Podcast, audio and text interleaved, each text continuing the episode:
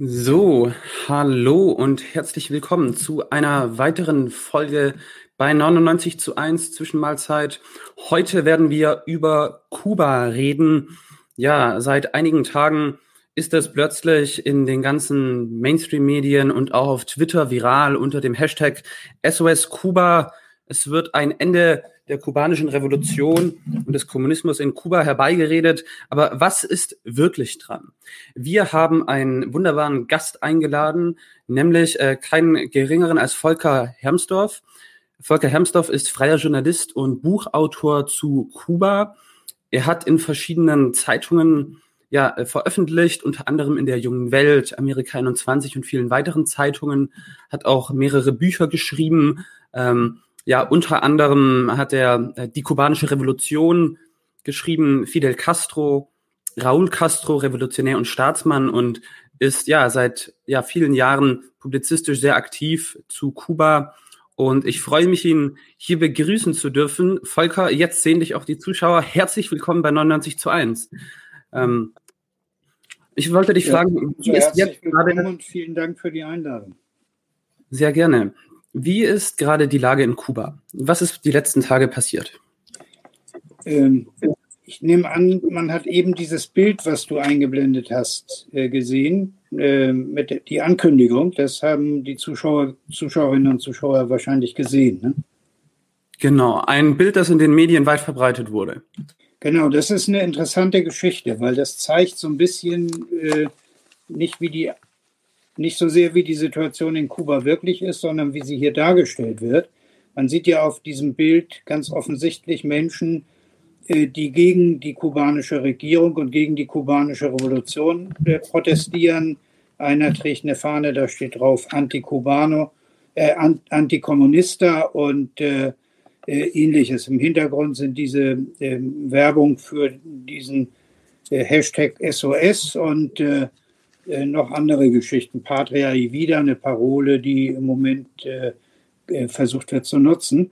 Interessant ist dabei Folgendes. Dieses Foto wurde hier von einer Reihe Medien verbreitet, unter anderem von der Frankfurter Rundschau, die ja nicht zu den unseriösesten gehört, da gibt es ja schlimmere, die aber äh, das unterschrieben hatten, wie in Kuba demonstrieren äh, äh, Menschen und Bevölkerung gegen die Regierung. Interessant ist, das ist mittlerweile, ich habe das recherchiert und bestätigt, dieses Foto ist nicht in Kuba aufgenommen, dieses Foto ist in Miami aufgenommen. Dies war eine Versand Veranstaltung in Miami am 12. Juli ähm, vor diesem berühmten äh, Restaurant Café Versailles. Das ist einer der Haupttreffpunkte der rechtsradikalen Kontras in Miami. Ähm, damit sich keiner an meinen Begriffen stört, warum ich rechtsradikale Kontras sage, nur zur Info, das wissen viele auch nicht. Äh, diese ähm, ja quasi schon faschistische Organisation Proud Boys, die auch maßgeblich beim Sturm auf das Kapitol in den USA beteiligt waren. Der Chef von denen ist einer der exilkubanischen Kontras in, in Miami. Also von daher äh, die Begriffswahl. Und äh, das zeigt so ein bisschen, wie hier die Darstellung und natürlich auch die Wahrnehmung von vielen Menschen ist, was in Kuba äh, passiert. Äh, was wirklich passiert, muss nicht damit identisch sein, was wir hier sehen, wie man an diesem gefakten Foto sieht. Da können wir aber vielleicht später noch genauer zu kommen.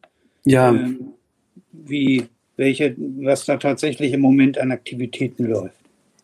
Genau, ich denke, die äh, ja sehr feindselige Darstellung gegenüber Kubas ist äh, keine Neuigkeit. Das kennen wir ja schon aus Zeiten des Kalten Krieges.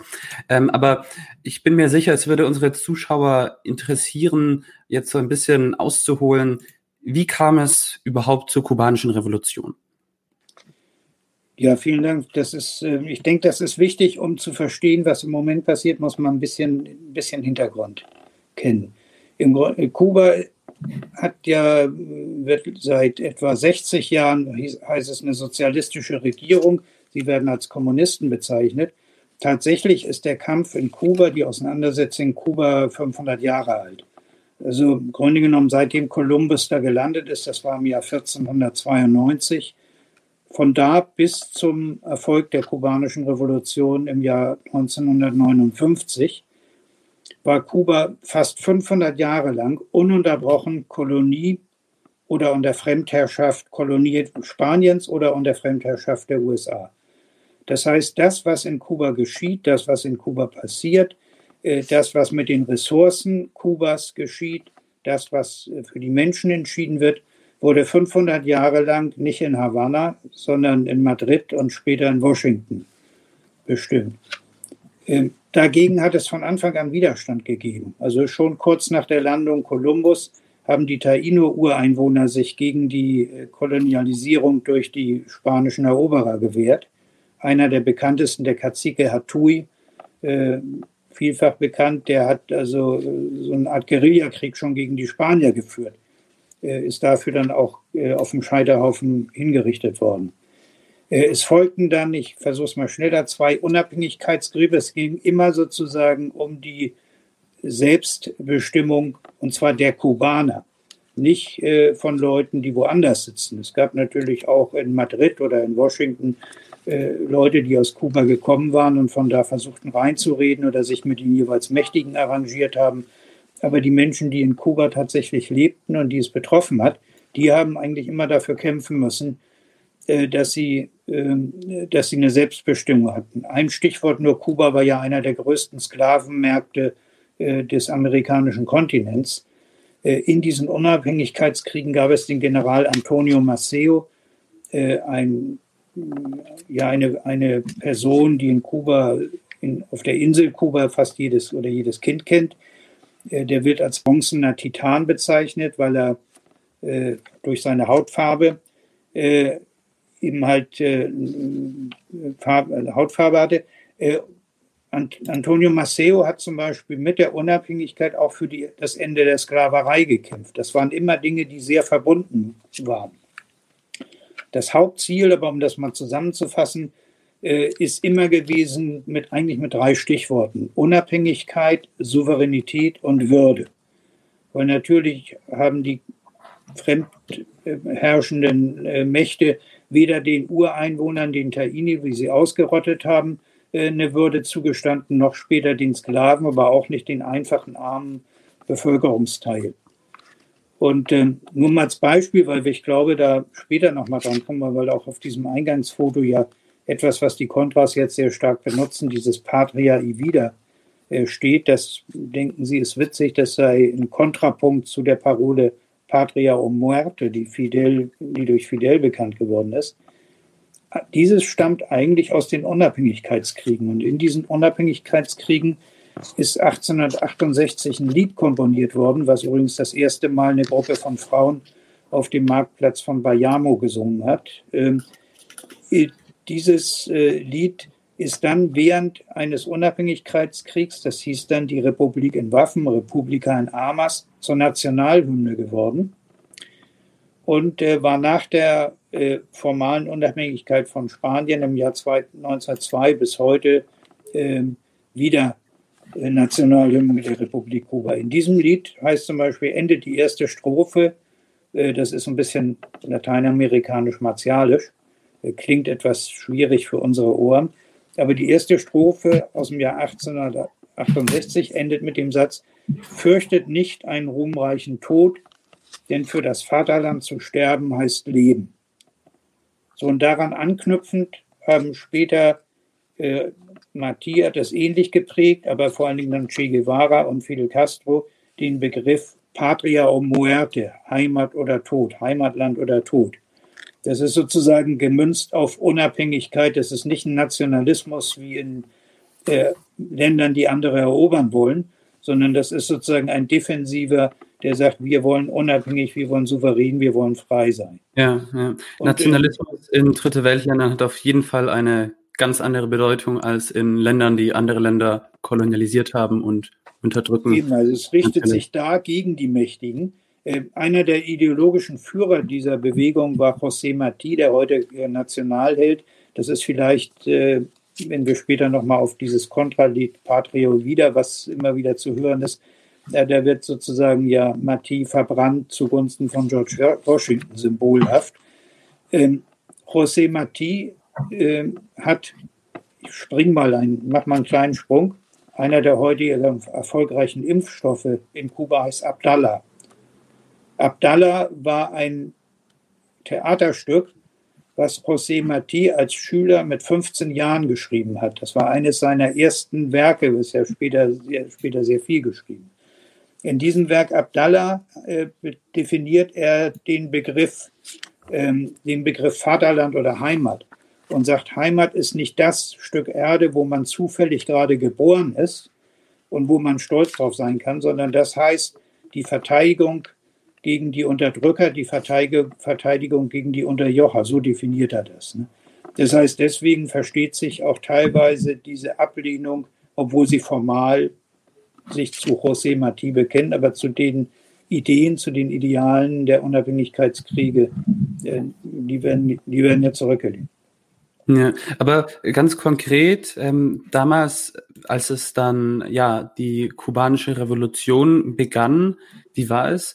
Damals, da gab es ja die Bewegung ähm, vom 26. Juli, Movimiento 26 de Julio, und eine Rebellion. Wie, wie kam es dazu? Wie kam es dazu, dass man sich aufgelehnt hat gegen ja die Herrschaft von Diktator US-gestützt Baptista äh, und die Dominanz von der United Fruit Company Chiquitania, Bananenmafia, so die Stichworte sind ja manch, manch linken äh, Leuten durchaus ein, ein Begriff.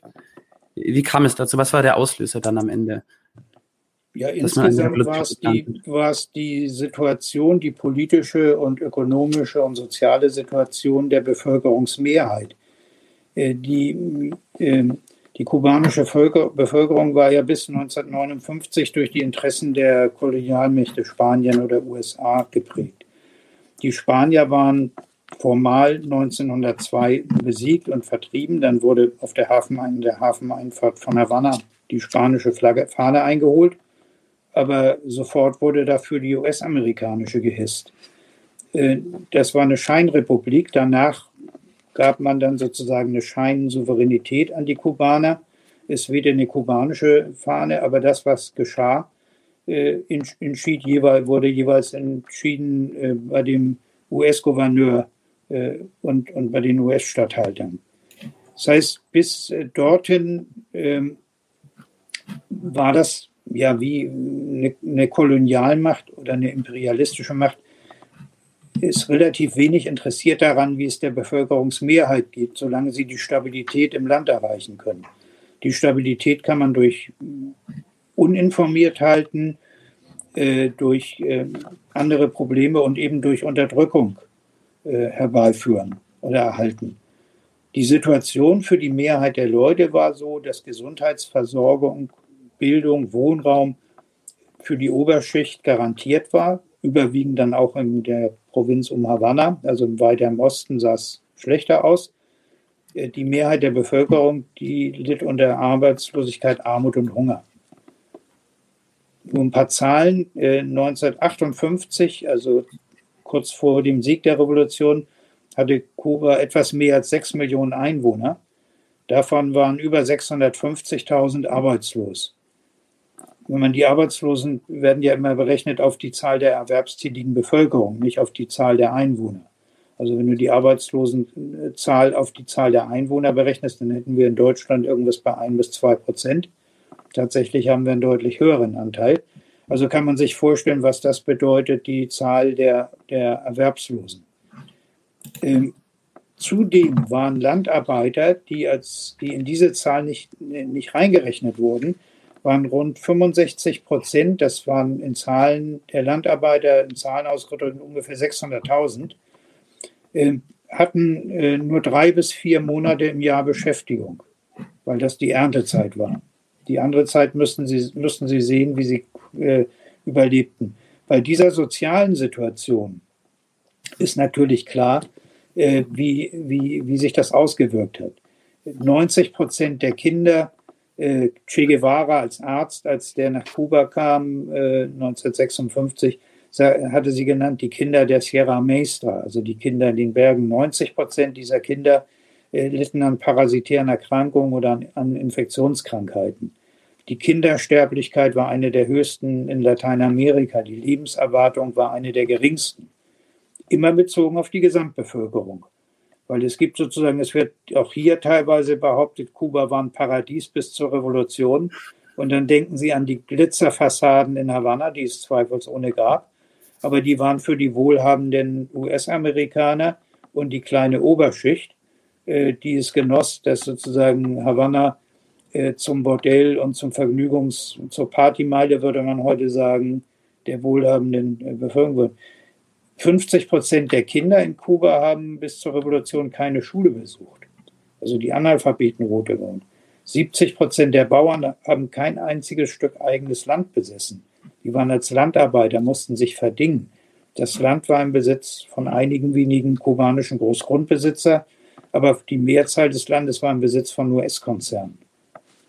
Und äh, vielleicht, weil das heute bei uns wieder eine sehr entscheidende Frage ja ist, die Frage, wer kann sich Wohnen eigentlich noch leisten? Äh, und wie können wir uns das leisten zu wohnen? Wer soll davon sind? Bis äh, 1959, also bis zur Revolution, gab es 100.000 Besitzer von Mietshäusern in Havanna, in Santiago, in Cienfuegos, in einigen dieser größeren Städte. Ähm, die höchst, Kuba hatte die höchsten Mietpreise in ganz Lateinamerika. Also wer, wenn wir uns heute mal denken, welche Probleme viele von uns umtreiben, dann ist das genau äh, diese Geschichte. So, und dann aufgrund seiner solchen Situation gab es natürlich zunehmend auch Widerstand. Es gab organisierte Gewerkschaften, es gab Landarbeitergewerkschaften, es gab beeinflusst äh, durch, die, durch die Informationen, die einige mitbrachten und linke Aktivisten äh, verbreiteten, versuchten zu verbreiten, gab es äh, in den 20 in den 30ern sogar mal Sowjets äh, in Ostkuba, also äh, die Landarbeiter schlossen sich zusammen, verjagten die Großgrundbesitzer. Es war immer nur von kurzer Dauer. Äh, mit dem Putsch von Batista, was so eine Art Schlüsselmoment war im Jahr 1952, ähm, war bis zu diesem Putsch war eine Situation, dass eine progressive Partei mit großer Sicherheit die Wahlen gewonnen hatte, unter dem Kandidaten Agramonte. Fidel Castro war in dieser Partei, das war eine liberal, progressiv, eigentlich bürgerliche Partei.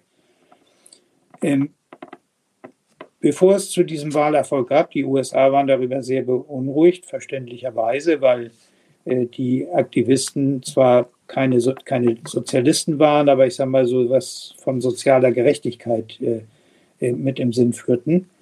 Äh, gab es den Putsch von Batista, der nicht unbedingt von den USA initiiert wurde, aber der ihnen sehr, sehr, sehr gelegen kam. Und äh, das war 1952, kurz vor den Wahlen. Die sechs Jahre Diktatur von Batista, die die USA dann sehr massiv unterstützt haben. In diesem Zeitraum gab es mindestens 20.000 Ermordete, 20.000 Tote, Gefolterte, Verschwundene.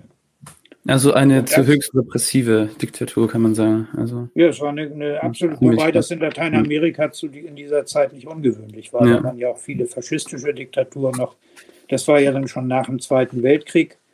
Äh, da waren ja auch viele Faschisten aus Deutschland, Italien, aber vor allen Dingen Deutschland, aber auch Italien und Spanien. Die waren nach Südamerika gegangen, hatten da ihre Enklaven aufgebaut, viel, viel Geld äh, beiseite geschafft und damit sozusagen wieder diese Strukturen, um auf andere Art und Weise dann auf irgendwelchen Haciendas oder Ländereien äh, ihre kruden äh, Ideen weiterzuverfolgen. Nach diesem Putsch war, der führte sozusagen zu einer Radikalisierung von jungen Studenten, von jungen Arbeitern, vor allen Dingen aber auch von Gewerkschaftern. Äh, es gab Streiks, die alle niedergeschlagen wurden. Und äh, Fidel Castro ähm, Fidel Castro hatte äh, sozusagen dann äh, erkannt und gesagt, also auf normalen bürgerlichem Weg, der Weg, den uns die bürgerliche Demokratie vorzeichnet, werden wir hier niemals eine Verbesserung erreichen. Er hat mal so ein Beispiel dazu gebracht, als Kind in den Schulen, er ist ja auf eine Jesuiten, kam ja aus wohlhabendem Elternhaus, er ist auf eine Jesuitenschule gegangen. Er sagte immer, uns haben sie immer erzählt und ich habe das auch geglaubt, äh, Demokratie kommt aus Griechenland. In Griechenland ist sozusagen die Wiege der Demokratie, bis ich dann irgendwann mal verstanden habe, wer eigentlich äh, in Athen Zugang zur Demokratie hatte. Das waren die paar, äh, die davon partizipierten, während die Masse der auch damals schon einfachen armen Bevölkerung und schon gar nicht geredet von den Sklaven, die es zu Massen in der griechischen Gesellschaft war, da, von denen, da wurde nichts von Demokratie geredet. Das führte dazu, dass Castro sagte, naja, so viel anders ist es bei uns eigentlich auch nicht. Und äh, sagte, auf den Möglichkeiten, die sie uns lassen, weil wenn wir eine Wahl gewinnen, machen sie einen Putsch und dann geht das Alte wieder so weiter. Das wird nicht funktionieren. Also eine Radikalisierung und es gab dieses Movimiento, was dazu, was er gegründet hat, aus entschlossenen äh, Widerstandskämpfern. Und das erste, den ersten Aufstand, äh, den sie versuchten, der sollte symbolhaft am 26. Juli 1953 mit dem Sturm auf zwei Kasernen, Moncada und eine in Bayamo, äh, äh, beginnen. Das sollte eine Initialzündung sein. Das hat nicht funktioniert, weil sie natürlich alle sehr unerfahren waren, kaum Waffen hatten. Ähm, und ähm, nichtsdestotrotz ähm, sind dann 56 nach dem mexikanischen Asyl, äh, äh, Exil 82 äh, äh, Revolutionäre um Fidel Castro, Che Guevara, Raúl Castro war dabei, viele andere, die heute noch, wenn die, sofern die noch leben, die dann zu Kommandantes der Revolution später wurden. 82 Personen auf einem kleinen Schiff, eigentlich nicht seefest, fahren übers Meer. Äh, Batista hatte eine Armee von 30.000 Leuten unter hochmodernen Waffen und unterstützt von den USA. Also eigentlich, ich sag's mal ein bisschen salopp, 32 äh, Leute, die mit so einem Bötchen darüber fahren und äh, erzählen, wie Fidel das immer machte, wir werden die verjagen und wir werden eine Revolution machen, die würde man hier irgendwo einweisen und vielleicht auch, auch zu Recht. Ne? Also, also total durchgeknallt. Nichtsdestotrotz hatten sie Erfolg. Ähm, und als dann am 31, also zum Ende des Jahres, zur Silvesterfeier, klar war, äh, dass die Revolutionäre im ganzen Land, weil sie eben von vielen die Unterstützung auch der Arbeiter, der Landarbeiter, der Bauern gefunden hatten, äh, finden. Äh, Flo Batista mit seinen Anhängern, äh, mit, dem, mit dem Staatsvermögen äh, in die Dominikanische Republik. Da war ein, der Diktator Trujillo, der war noch in Amt und Würden, das war sein Freund. Da konnte er unterkommen. Und die meisten der Geheimagenten Batistas, die durch Folterungen, durch äh, Verfolgung von Aufständischen äh, in Begleitung von Fabrik- und Großgrundbesitzern, die flohen nach Miami, wo sie eben auch ja, herzlich willkommen geheißen wurden, mit offenen Armen aufgenommen und haben da sozusagen ihre, das in Sicherheit gebrachte Vermögen und Geld und die Wertgegenstände in Miami dann genutzt. Ähm, die gleich nach der Revolution baute die revolutionäre Regierung Krankenhäuser, das heißt also viele Kasernen. Batista hatte ja eine Riesenarmee äh, und äh, Geheimdiensteinrichtungen. Die Kasernen wurden in Krankenhäuser und in Schulen umgewandelt. Äh, es wurde, das ist vielleicht auch bekannt, eine landesweite Alphabetisierungskampagne. Die Begeisterung war also enorm groß. Es meldeten sich junge Leute freiwillig sagten, dass wir wollen unser Land verändern. Wir, Voraussetzung ist äh, Lesen und Schreiben. Die meisten waren ja Analphabeten. Äh, die zogen über die Länder, die gingen mit, äh, mit, mit Petroleumlampen in die Hütten, brachten den Bauern Lesen und Schreiben bei. Es gibt alte Aufnahmen davon. Das ist wirklich rührend, die das eben auch wollten. Also es war nicht wie die Rechten behaupteten, die wollen ja gar nichts lernen, die sind ja viel zu blöd dazu, sondern ja. die wollten das auch. Äh, sie machten eine Agrarreform, das heißt also, die Ländereien wurden aufgeteilt. Es wurde ein kleiner Teil, äh, durfte behalten werden, aber die Mehrzahl wurde aufgeteilt, äh, was Fidel Castros Mutter sehr vergrämt hat, weil die waren ja auch Großgrundbesitzer. Äh, aber auch denen, da hat dann irgendeiner gesagt, also mach doch eine Ausnahme bei deiner armen alten Mutter. Und er sagt, ja, krieg, kann ja wie alle anderen das behalten, was sie braucht zum Leben, aber alles andere, was sie nicht braucht, Darauf wird sie kein Anrecht haben. Ähm, und es gab dann die ersten Enteignungen der US-Konzerne. Also es gibt ja die Bilder, die sind vielleicht bekannt, wie dann bei Texaco oder bei, bei äh, Shell. Nein, Shell ist nicht, ist, ist nicht US, also bei Texaco, die, die von den Tankstellen die Schilder runterknallen und so weiter. Und die Bevölkerung rief immer, wenn er irgendwie Fidel hat eine Rede gehalten, was machen wir mit denen? Dann gab es also es waren eine Million Menschen auf dem Platz in Havanna. Die riefen immer nur enteignen, enteignen und so weiter. Das war also eine große enthusiastische Bewegung, wie wir es ja manchmal heute, du warst ja, habe ich im Vorgespräch gehört, viel in Bolivien. Äh, man kennt sowas, wenn die Menschen, die also äh, generationenlang geknechtet und unterdrückt wurden, merken, dass sie über ihre Belange vielleicht eine Chance haben zu bestimmen, da gibt es Enthusiasmus. Und genau. die USA reagiert, reagierten sofort mit Blockade. Ich würde gerne, ich weiß, es ist ein bisschen langatmig, aber äh, ich würde gerne nochmal, wie die die Blockade begründet haben, weil das gilt bis heute noch. Und das ist mhm. einigen, aber vielleicht nicht allen bekannt.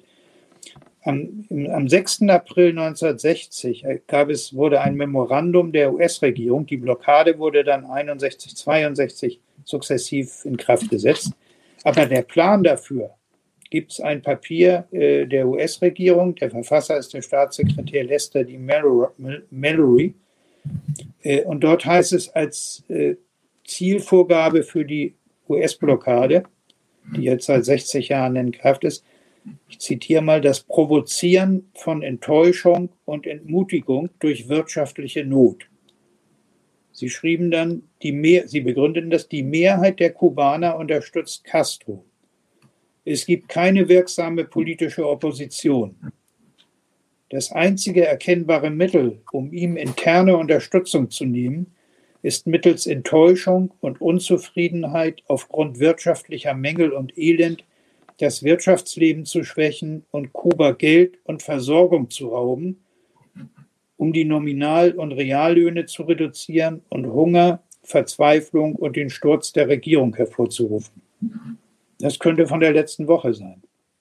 Ja, ja. Das ist äh, das gilt ja bis heute so.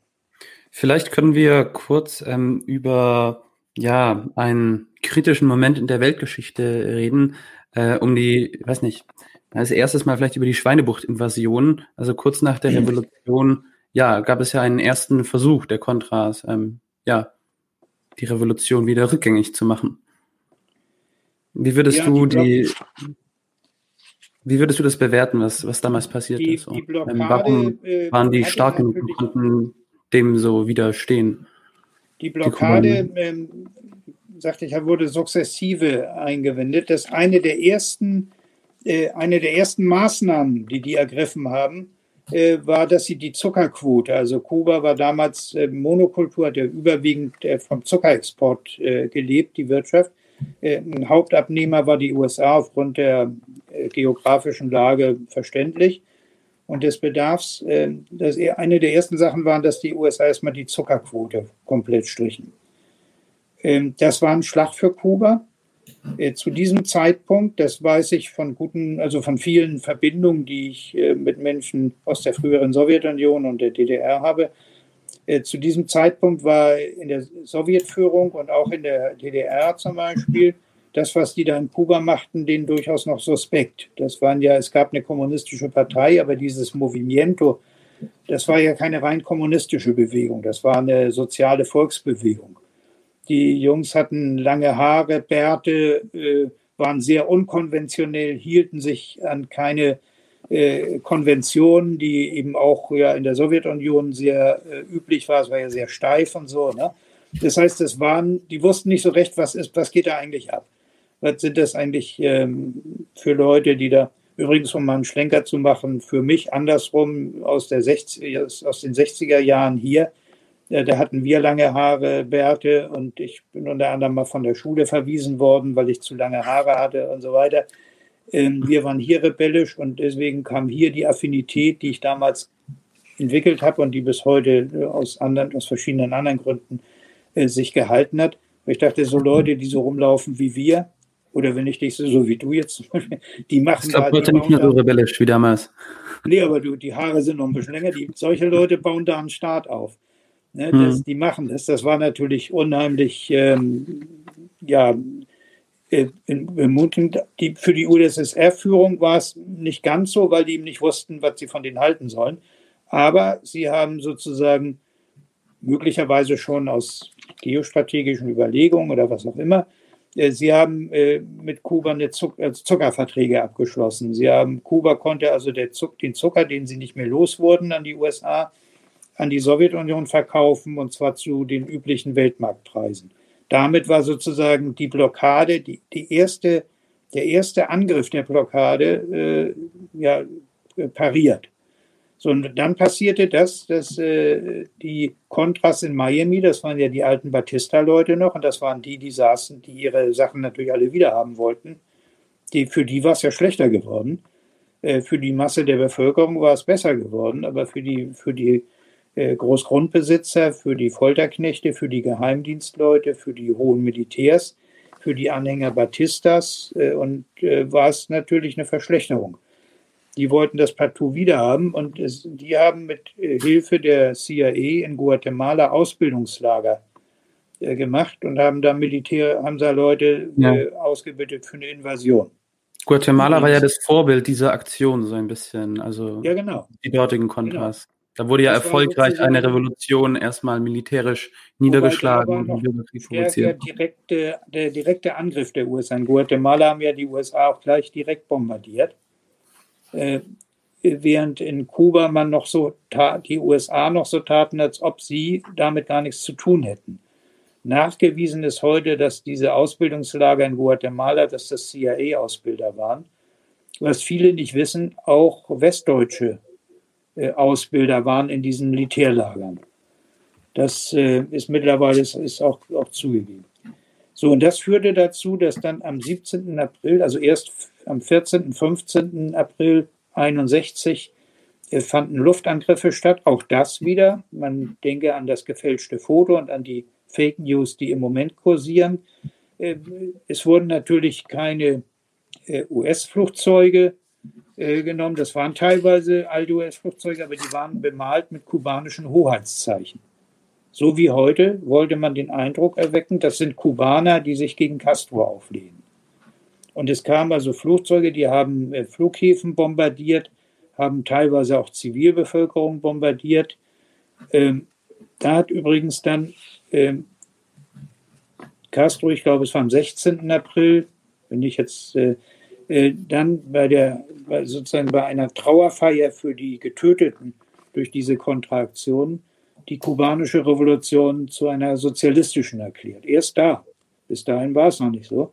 Da hat er erklärt, dies ist die äh, Revolution der einfachen Leute mit den einfachen Leuten und für die einfachen Leute die sozialistische Revolution und sie werden uns nicht verzeihen, dass wir die vor ihrer Haustür machen.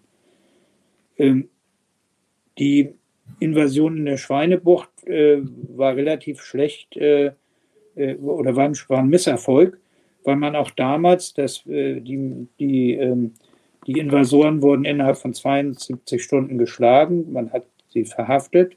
Es gab einige hundert Tote auf beiden Seiten, aber es sind 1200 äh, von diesen Truppen nach Havanna gebracht worden und man hat sozusagen im Gewerkschaftshaus äh, vorlaufenden Fernsehkameras über mehrere Tage äh, die verhört.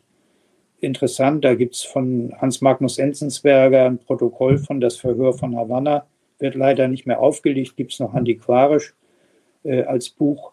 Sehr spannend, äh, unter anderem, ich springe nochmal wieder, aber trotzdem, ich finde es, fällt mir dabei ein, äh, ein Gespräch, was Fidel Castro mit einem äh, Schwarzen der, äh, der Invasoren hatte. Und der fing ganz, sagte, er will ihn nicht angreifen, er will ihn nicht äh, kritisieren und fragte ihn dann nur, sag mal, äh, bist du eigentlich früher hier an die Strände gegangen? Weil in Varadero, in den großen Stränden Kubas, war Schwarzen der Zutritt verboten.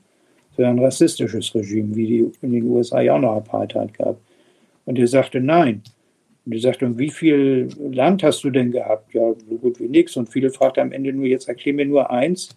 Also er hat ihn nie beschimpft, hat ihn nie als Gegner oder als Feind. Und gesagt, ich möchte nur von dir wissen, weil das, das möchte ich wirklich wissen, das verstehe ich nicht. Wie kannst du, der früher nicht mal an die Strände durfte, der kein bisschen äh, Land besessen hat, wieso kämpfst du für diejenigen, die daran Schuld haben, dass du, dass du an die Strände deines eigenen Landes nicht durftest? Warum willst du das wieder haben? Weil das wird ja das Ergebnis sein.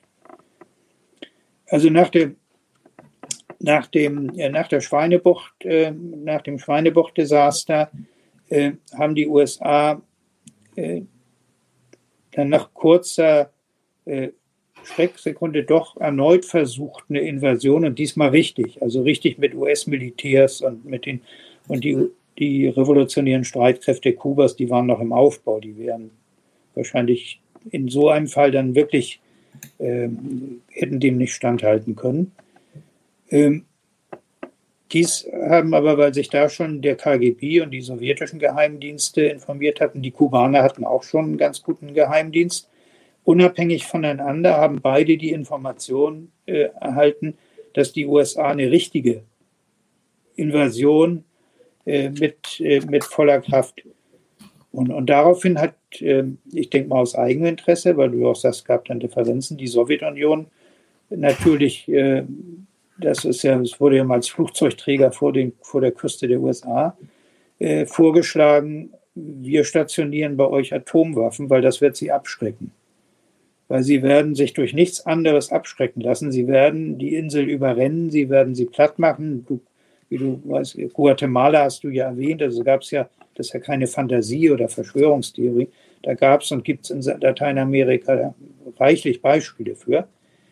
Ähm, man weiß, äh, weil das, weil das äh, ja überliefert ist und die Dokumente existieren, dass die Kubaner das erst nicht wollten. Äh, Fidel mhm. hat äh, sozusagen eine Beratung, hat erst äh, spontan gesagt, nee, nee, also ne, Atomwaffen äh, auf unserem, das ist Teufelszeug, das wollen wir hier nicht. Ja, ja. Hat sich dann mit Che Guevara und Raúl Castro beraten, die drei. Und nach Analyse aller Maßnahmen haben sie gesagt, aber es stimmt, sie werden uns platt machen. Ja, ja. Ich finde, da muss man auch eine Lanze brechen für Atomwaffen. wie wir Deutschen mit 68er, einer sehr starken Friedensbewegung, haben da sehr, sehr starke Abneigungen dagegen, aus guten Gründen von einer so genozidialen Waffe, die so viele Menschen in so kurzer Zeit dahinraffen kann.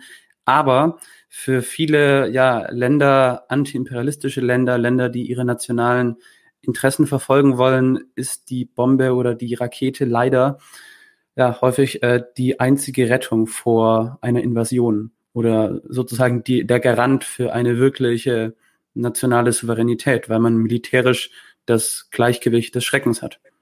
So war das damals also.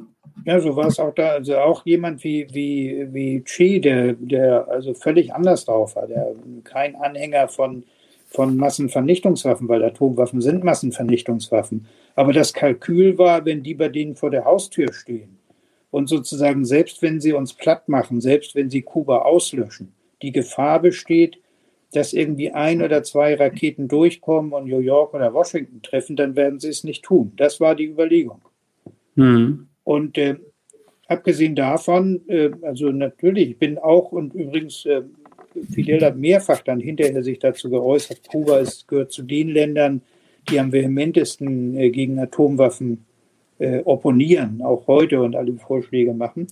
Aber es ist zu dieser Stationierung gekommen.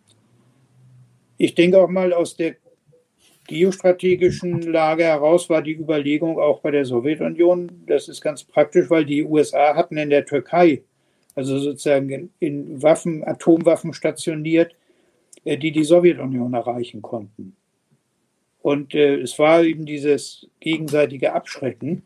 Äh, man hatte das Gefühl in der Sowjetunion oder in Moskau, also wenn die das irgendwann machen, sie es, dann werden sie vielleicht die eine oder zwei kleinen und wir können uns nicht wehren. Wir haben nichts, was wir dem entgegenstellen können, weil die, die nicht so weit flogen. So, und wenn wir die aber in Kuba hinstellen, dann äh, können wir die dazu, dann äh, haben wir was zu bieten oder können wir Paroli bieten, wenn sie uns aus der Türkei angreifen. Ähm, was dann passiert, ist ja klar, die USA haben eine Seeblockade gemacht, wobei interessanterweise äh, Sie das Quarantäne genannt haben, weil wichtig auch für die heutige Debatte, viele Leute sagen heute, übernehmen den Sprachduktus der USA und sagen äh, zu der Blockade Embargo. Äh, Embargo ist äh, nach, Volks-, äh, nach Völkerrecht kein, noch kein kriegerischer Akt. Embargo ist die Entscheidung eines Landes, mit einem anderen Land oder anderen Ländern keinen Handel zu treiben. Das dürfen die natürlich. Die USA können sagen, wir wollen keinen Handel äh, mit Kuba treiben, können auch ihren Unternehmen das untersagen.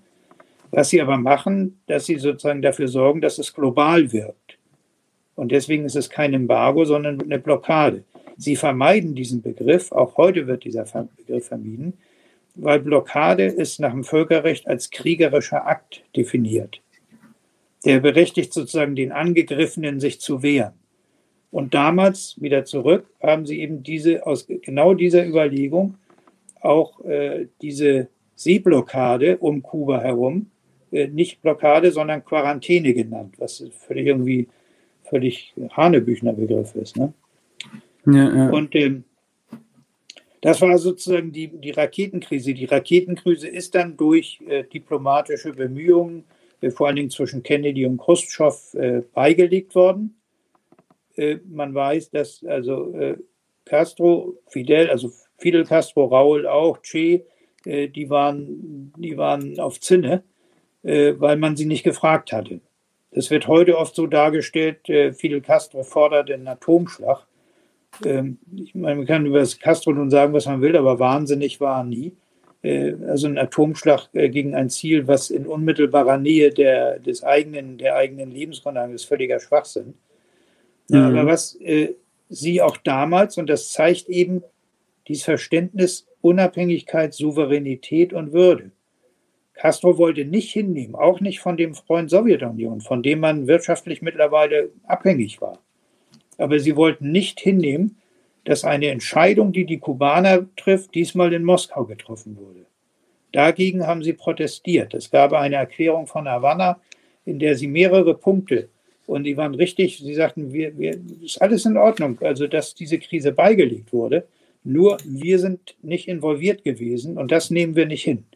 Ja, und äh, Castro wurde danach in die Sowjetunion eingeladen und hat, glaube ich, drei Monate dazugebracht. Das ist also zeigt, äh, dass da sehr viel äh, Klärungsbedarf war, um das, was da an Vertrauen äh, zerstört worden war, einigermaßen wieder hinzubekommen. Ja, ja. Ähm, vielleicht möchtest du noch ein bisschen darüber reden, wie das Verhältnis denn zwischen Kuba, der Sowjetunion waren. In welchen Bereichen haben sie miteinander kooperiert als ja verschiedene Staaten des real existierenden Sozialismus? Und was waren vielleicht auch Unterschiede in der Außenpolitik? Naja, zum einen war man mittlerweile sozusagen auf der gleichen Seite in dieser, äh, in dieser zweigeteilten Welt der, der Blöcke man befand sich äh, auf der gleichen Seite, hatte man sich nicht ausgesucht, sondern es war halt sozusagen durch Wirkung und, Gegenwirkung äh, dazu gekommen. Mittlerweile äh, war ja auch aber dann die Kommunistische Partei Kubas gegründet. Also aus diesen verschiedenen Strömungen hatte sich eine kommunistische Partei gebildet. Es ist ein sozialistisches Staatsgefüge aufgebaut worden. außenpolitisch hat Kuba immer versucht, möglichst viel Unabhängigkeit zu bewahren. Und es gab auch hin und wieder äh, gewisse Spannungen. Also Che Guevara äh, hat nach einer Reise durch äh, Länder des, der sozialistischen Staaten, unter anderem, wo er dann unter anderem auch sehr lange in der DDR war und Verträge unterzeichnet hat, die dazu führten, dass äh, oder mit dazu beitrugen, dass Kuba dann in dem Rat für gegenseitige Wirtschaftshilfe beigetreten ist. Aber Che hat sich sehr kritisch äh, über das geäußert, was er in der Sowjetunion gesehen hatte. Ähm, hat auch richtig äh, teilweise äh, die sowjetische Führung broskiert durch Reden auf äh, trikontinentalen Veranstaltungen und so weiter in Afrika. Äh, man hat aber sozusagen auf beiden Seiten doch, würde ich sagen, äh, die Kunst der Diplomatie beherrscht. Das heißt, man hat sich nicht, man hat sich nicht die Butter vom Brot nehmen lassen. Also die Kubaner waren sie durch die geografische Lage vielleicht, aber ich glaube auch durch ihre Mentalität und die Geschichte der kubanischen Revolution, dass man sich nicht von anderen Leuten vorschreiben lassen will, was man zu tun hat und was man zu denken hat und wie, was man zu machen hat. Äh, sie waren äh, äh, loyal, sie haben äh, Sie haben kooperiert, sie haben kooperiert auch ökonomisch im RGW, aber in der Außenpolitik zum Beispiel hatten sie deutliche Unterschiede. Kuba hat sehr viel stärker linke Guerilla-Bewegungen äh, unterstützt. Nicht immer vielleicht aus heutiger Sicht glücklich und ideal. Also Ches Mission im Kongo, schreibt er selber, war ein Desaster. Da hat nichts funktioniert. Äh, in Bolivien äh, Gut, es hat keinen Erfolg gehabt. Es hat aber letztendlich, denke ich, in Bolivien anders als im Kongo äh, zur, Identität, zu, zur Identität Lateinamerikas beigetragen. Also es hat, glaube ich, in Lateinamerika schon gewisse Auswirkungen gehabt. Das alles, war aber der, das alles war aber der offiziellen Moskauer Politik gar nicht so recht. Ja, die haben ja deutlich legalistischer agiert, mehr genau. mit kommunistischen genau. Parteien. Während Che, die hatten natürlich, die hatten, das war die Weltmacht, das waren die Welt, das war die Weltmacht. Die hatten eine andere Position und konnten auf Augenhöhe mit den USA reden, auch weil sie eben beide äh, gleichermaßen bewaffnet waren. Äh, Kuba musste diese, äh, dieses, diesen Respekt sich sozusagen erwerben. Ne? Und es hat natürlich auch zu vielen Sympathien äh, für Kuba geführt, dass sie immer dieses Außenseiter-Image haben konnten. Muss man ja, dazu sagen, Kuba oder? Kuba hat zum Beispiel eine sehr gute Beziehung zur DDR gehabt. Weil auch viele dann sagten, ja, das lässt sich viel eher vergleichen. Da haben heute 11,5 Millionen Kubaner, damals 17 Millionen DDR-Leute. Das ist eher vergleichbar. Beide sozusagen ein bisschen äh, im Kielwasser der Sowjetunion, um das mal freundlich auszudrücken. Ne, also nicht ganz, äh, nicht ganz autonom, nicht ganz äh, eigenständig in den Entscheidungen. Äh, da gab es natürlich ganz, ganz viele äh, Verbindungen, die den Kubanern äh, viel gelegener kamen und die Ausstrahlung Kubas natürlich durch die Unterstützung der Guerilla, vor allen Dingen durch die Unterstützung von antikolonialistischen und antiimperialistischen Bewegungen, durch dieses Engagement in den, in den blockfreien, in der blockfreien Bewegung, da war natürlich die Sympathie für Kuba enorm. Weil Kuba nie jemand unterstellen konnte, sage ich mal, Großmachtallüren zu haben oder irgendwie ein anderes Land dominieren zu wollen. Und ähm, ganz, ähm, ganz extrem wurde das ja auf beiden Seiten dann. Äh, Kuba äh, hat äh, Angola unterstützt, als äh, Angola Unabhängigkeit, unabhängig wurde und das südafrikanische Apartheid-Regime ich weiß nicht, manchmal muss man so ein bisschen ausholen, weil ich glaube, viele Jüngere, die, für die schon das Apartheid-Regime Historie mittlerweile. Ähm, aber das südafrikanische Apartheid-Regime hat Angola angegriffen und Angola überfallen und eigentlich niemand hat ihnen geholfen. Ne, das waren ähm, dann die Kubaner. Die Sowjetunion hat am Anfang Ausbilder und Waffen geschickt äh, das hat aber nicht funktioniert, weil sie die Mentalität äh, der Menschen in Angola und die Art des Guerillakampfes, das waren konventionelle Strategen, die sie hatten. Also haben die Kubaner äh, diesen Part übernommen, um sozusagen den Kampf gegen den Rassismus in Afrika, den Kampf gegen das Apartheid-Regime, die Unterstützung Angolas in seiner Unabhängigkeit und so weiter zu, zu machen. Und heute noch in Namibia, was ja früher auch mal deutsch besetzt war. In Namibia gibt es viele Castro-Plätze und äh, ähnliches, was in Kuba von ihm selbst untersagt wurde, nach ihm Straßen und Plätze zu benennen. In Südafrika, in Namibia, in Angola gibt es das. Ja. Und dieser Internationalismus, der hat sich ja fortgesetzt. Also ich denke mal, nicht nur militärisch, das ist äh, ein Part gewesen in Angola und die, bis in die 90er Jahre, also bis rein in die Sonderperiode interessant auch zu heute, als Kuba selbst schon sozusagen das Wasser bis, am, äh, bis zum Hals stand, hat es aber Angola erst beendet, als sozusagen die Situation da stabilisiert war, als klar war, dass die Rassisten, die, die Apartheid-Leute äh, nicht äh, wieder Angola übernehmen konnten. Da haben sich die Kubaner in den 90er Jahren zurückgezogen, äh, obwohl sie selber schon in der Sonderperiode waren und eigentlich selber schon damit kämpften, die Bevölkerung ernähren zu können.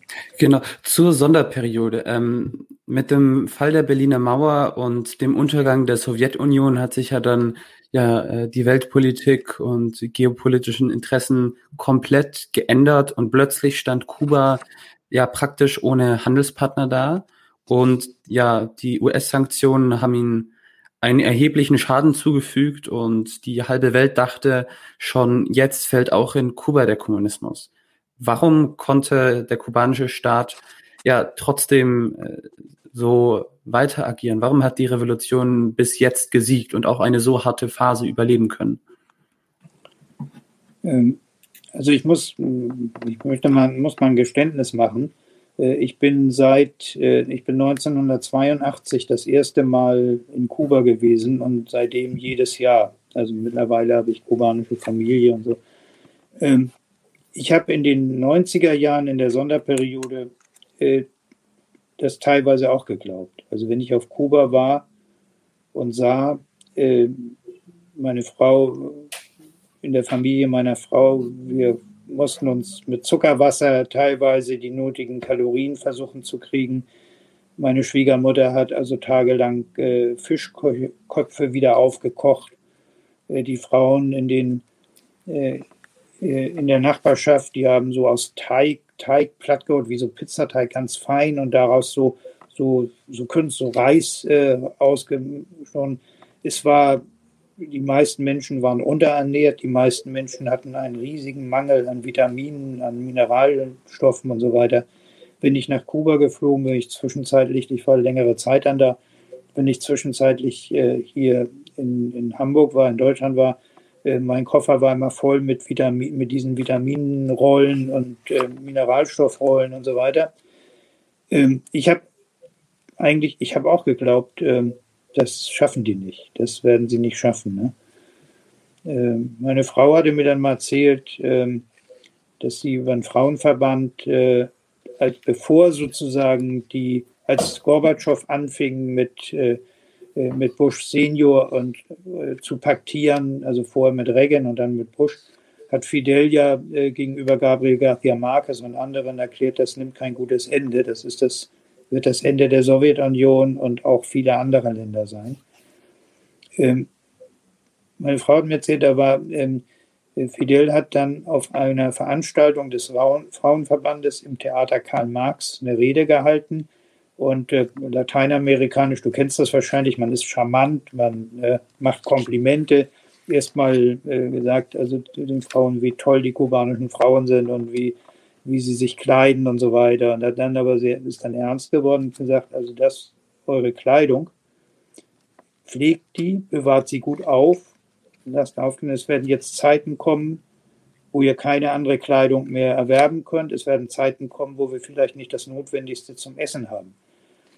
Das heißt, ähm, ich weiß jetzt nicht den Zeitraum, aber es war bestimmt ein Jahr oder so, bevor es wirklich dann anfing, schlimm zu werden hat Fidel und die anderen äh, Politiker in Kuba haben die Bevölkerung äh, sozusagen darauf hingewiesen, was kommen wird. Sie haben das, Fidel ja. hat ja mit seiner analytischen Gabe gesagt, die Sowjetunion wird das nicht überleben.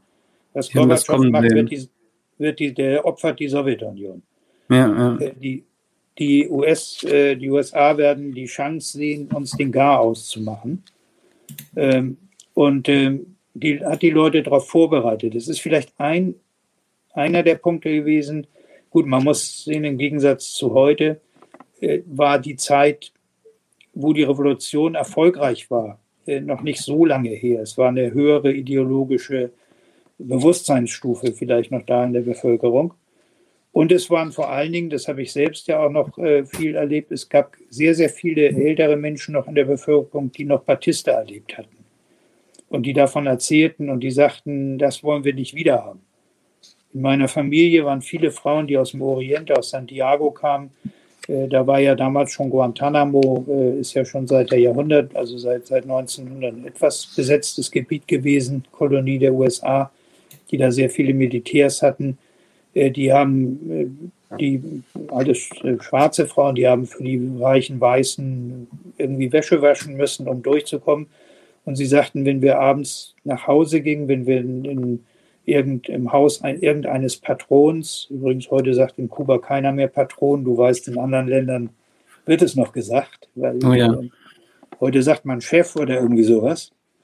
Ähm, sagten, wenn wir äh, auf der Straße nach Hause gingen und äh, in der Nähe und sahen, dass irgendwo angetrunkene US-Soldaten kamen, dann haben wir versucht, uns, dann mussten wir uns verstecken, weil die haben, äh, haben uns junge Mädchen vergewaltigt und äh, waren sozusagen äh, unantastbar. Es passierte nichts. Mhm. Menschen, die das erlebt haben und damals noch erzählt haben, mittlerweile sind zum Beispiel die Verwandten, die mir das alles auch, wo ich das so aus Erzählungen kenne, sind, leben die meisten davon nicht mehr.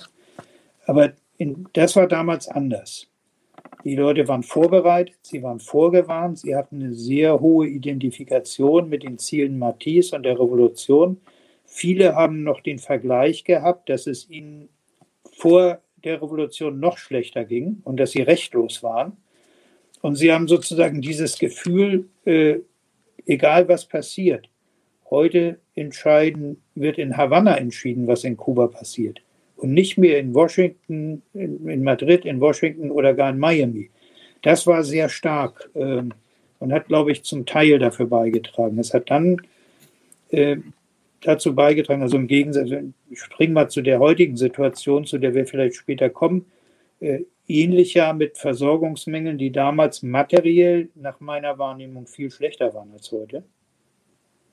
Ähm, aber die Menschen waren, konnten etwas kompensieren. Sie waren nicht so frustriert. Sie, heute ja. sind sie entmutigt, frustriert, ausgelaugt, weil heute ist Corona dazu gekommen. Du hast damals die Sonderperiode gehabt, aber ich sage mal, ein Kubaner, der, äh, wenn er irgendwas dann in den Magen und irgendwas hat man immer organisiert, um in den Magen zu kriegen. Die Leute haben ja dann angefangen, in ihren Badewannen Schweine zu züchten und, und irgendwelche anderen Tiere und so weiter. Man hat sich da irgendwie beholfen.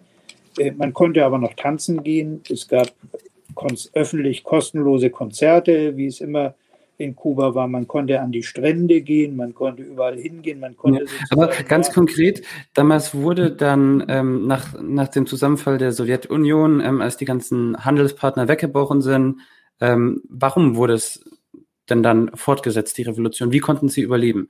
Ähm, die Wirtschaft wurde sicher umstrukturiert, oder? Auch das. Also man hat sozusagen die Analysen ähm, gemacht. Einmal war es ja tatsächlich diese Abhängigkeit, 90 Prozent waren sozusagen auf die Verbindung mit der Sowjetwirtschaft äh, der Sowjetunion bzw. des RGW ausgerichtet. Man war gezwungen, sozusagen äh, neue wirtschaftliche Felder sich zu suchen. Und man hat dann ähm, sozusagen die Wirtschaft äh, umstrukturiert. Das heißt, ähm, so die Maßnahmen, äh, die, die ich mitbekommen habe, das war einmal, dass man sagt, der Abbau von Bürokratie, äh, Abbau von einer Versorgermentalität. Also ich habe es selbst auch noch erlebt, dass Leute auf dem Land, wenn irgendwas kaputt ging, sagte, ach, macht nichts, die Russen schicken neu. Ne? Also das äh, wurde stückweise abgebaut. Es gab aber auch sozusagen in der, es gab eine Straffung der Produktion aus der Not heraus. Es war der Zwang, da produktiver zu werden. Man hat dann deutlich später, aber in der Folge davon, zum Beispiel später mal festgestellt, ähm, dass es im staatlichen Sektor mindestens eine halbe Million Menschen, also 500.000 Menschen gab, die nichts Produktives taten, mhm. die aber weiter äh, ihr staatliches Salär bezogen. Sagen wir so ein ja, Beispiel, ja. das habe ich noch erlebt, das ist ein kleines Beispiel. Äh, in den, in den Hotels, äh, die gab es nicht so viel wie heute, aber es gab einige, da gab es dann die ersten Fahrstühle, wo man selber auf den Knopf drücken konnte. Aber davor gab es Fahrstühle, diese US-amerikanischen, wo ein Fahrstuhlführer drin saß, dem man gesagt hat, in welches Stockwerk man musste. Die behielten ihren Arbeitsplatz, obwohl eigentlich jeder selbst auf den Knopf drücken konnte. Wenn man dann in den Fahrstuhl kam, dann haut er einem auf die Finger, wenn man irgendwie dritten Stock trocken wollte, weil das war sein Job. Ja, das ist nur ein kleines Beispiel, aber verdeutlicht das so ein bisschen. Ähm, und da ist man über viele Jahre nicht rangegangen, weil man, oder in der Zeit, weil man Angst davor hatte, was passiert mit den Leuten, wenn die ihre Arbeit verlieren, werden sie arbeitslos, was machen wir mit ihnen? Ähm, eine der Optionen, die sie dann hatten, war, dass sie sozusagen den Bereich, der, der das nennt man in Kuba Cuenta Propistas, das heißt, es sind kleine private äh, äh, Handeltreibende oder Gewerbetreibende oder, oder Restaurantbesitzer oder unternehmerisch Tätige in kleinem Rahmen, ist, um mal äh, einen Vorteil vorzubringen, private gab es in Kuba immer private Anbieter. Also es gab immer Handwerker, äh, Tischler, Leute, die, die Eisengitter geschmiedet haben. Es gab im kleinen Bereich immer private. Es gab private Transportunternehmer. Aber das wurde in einem Maße äh, forciert und äh, sozusagen die, die, die Liste der Berufe, die privat ausgeübt werden konnten, wurde unheimlich erweitert. Und damit hat man es geschafft, dass man also in der Tat 500.000 Leute im Staatssektor äh, freisetzen. Das ist ein Wort, das mache ich eigentlich nicht, weil ich Gewerkschafter bin. Das sagen hier mal andere. Aber sozusagen äh, ohne, dass, ohne, dass sie auf der Straße landet. Das ist durch Umschulungsmaßnahmen, durch Angebote und es ist niemand entlassen worden, wenn es sozusagen keine Alternative gab. Das ist dann der Unterschied zu hier. Also gab es eine deutlich bessere Abwicklung wie beispielsweise in der ehemaligen DDR. ja, das hat ja nicht mehr die DDR gemacht, das haben ja die Westdeutschen gemacht. Also von daher, äh, es war ja kein, auch nicht so, sondern es war eine, eine, eine, sanfte Umstrukturierung, dass man sozusagen in bestimmten Bereichen äh, das geöffnet hat. Ja, und es genau. sind in diesem privaten Sektor bis heute, glaube ich, über eine halbe Million äh, Arbeitsplätze in diesen privaten Sektoren geschaffen. Das sind also bis hin zu Dienstleistungsanbietern, Zimmervermietern, äh, Restaurantbesitzern, im Moment durch Corona natürlich alles sehr eingeschränkt. Ähm, äh, ist, da, ist, da eine Menge, ähm, ist da eine Menge geschaffen worden. Ja, vielleicht wollen wir jetzt endlich mal noch mehr zur Gegenwart kommen, zur aktuellen Lage.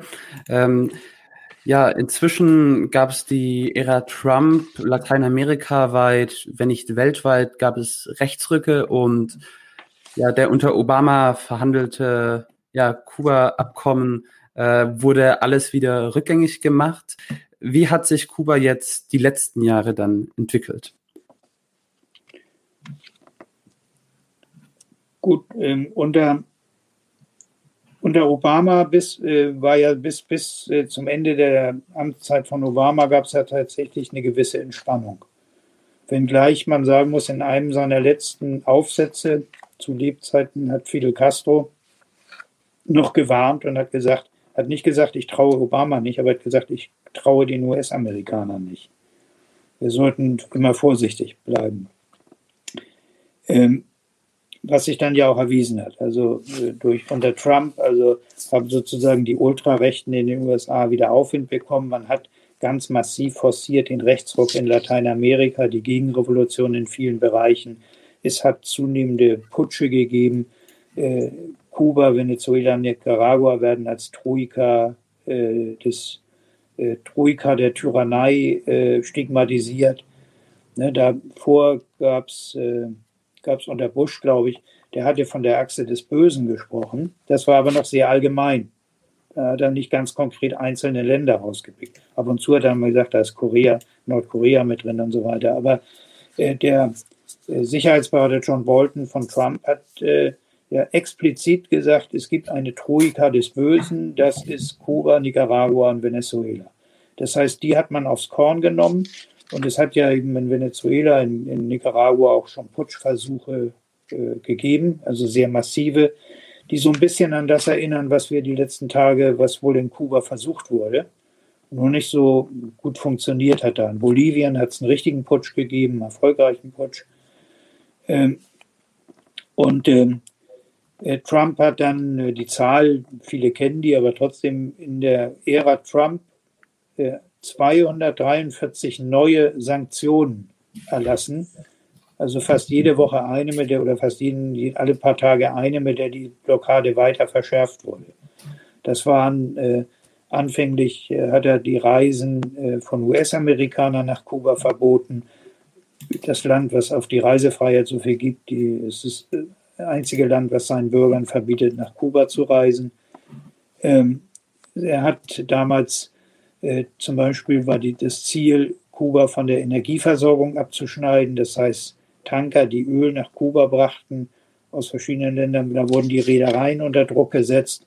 Es wurde damit gedroht, einer mit, mit Flüssiggas, ein Tanker äh, von der Hamburger Reederei, den musste Kuba sogar kaufen äh, weil, um dafür zu sorgen, weil die, weil die Angst hatten vor den äh, Drohungen der USA, äh, den Tanker nach Havanna anlaufen zu lassen. Äh, sie haben die extraterritorialen Auswirkungen, was ich erklärt habe, weswegen es Blockade heißt, andere Länder zu bedrohen, massiv ausgebaut. Äh, und ähm, gleichzeitig ähm, sind Millionen Programme, die es immer gab in den USA, ausgeweitet worden äh, für äh, sozusagen subversive Aktivitäten. Das gibt es teilweise in anderen Ländern auch. In Kuba konzentriert sich das aber ziemlich. Und ähm, das heißt, man hat also Millionen investiert, um sogenannte unabhängige Journalisten in Kuba äh, auszubilden, zu finden, zu, zu rekrutieren, auszubilden und dann einzusetzen was ja auch tatsächlich passiert. Also die meisten der Fake-Meldungen, die heute hier verbreitet werden, kommen von diesen Leuten, die auf der Payroll äh, des Auswärtigen, der, des, äh, des State Departments der USA stehen. Man hat Internetaktivisten gefördert, was sich jetzt auszeichnet. Äh, man hat äh, spezielle Programme aufgelegt äh, zur Beeinflussung vor allen Dingen von Jugendlichen, aber auch zur Beeinflussung von Künstlern. Da gab es diese sogenannte Sanisidlu-Bewegung, die massiv aus den USA gepusht wurden. man hat Programme in der, im Köcher, die darauf setzen, dass die in, im privaten Sektor eine Anfälligkeit bestehen könnte, weil die ja Geschäfte machen wollen, also für marktwirtschaftliche Ideen, äh, dass man in die reingeht. Man wird dann sagen, man muss unabhängige Gewerkschaften haben und so weiter und so weiter. Also es gibt eine Menge diese Sachen. Übrigens nur als Tipp ähm, für wer das nachlesen will, man muss nicht glauben, was die kubanischen Medien sagen. Es gibt einen ganz hervorragenden äh, Blog ähm, er heißt äh, Cuba, Cuban oder Cuba, weiß ich nicht, Cuba Money Project. Äh, wird herausgegeben von einem Journalisten, der heißt Tracy Eaton. Tracy Eaton äh, war der Korrespondent der äh, Chicago Tribune in, in Havanna, hat da sehr lange gelebt. Er lebt jetzt wieder in den USA, ist ein US-Amerikaner, ist kein Linker, ist auch kein Revolutionär.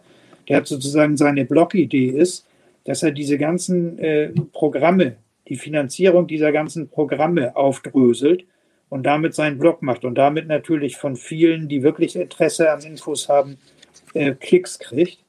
Äh, so funktioniert das vermutlich mal. Das ist auch vermutlich dann seine, da hat er ein Alleinstellungsmerkmal weltweit.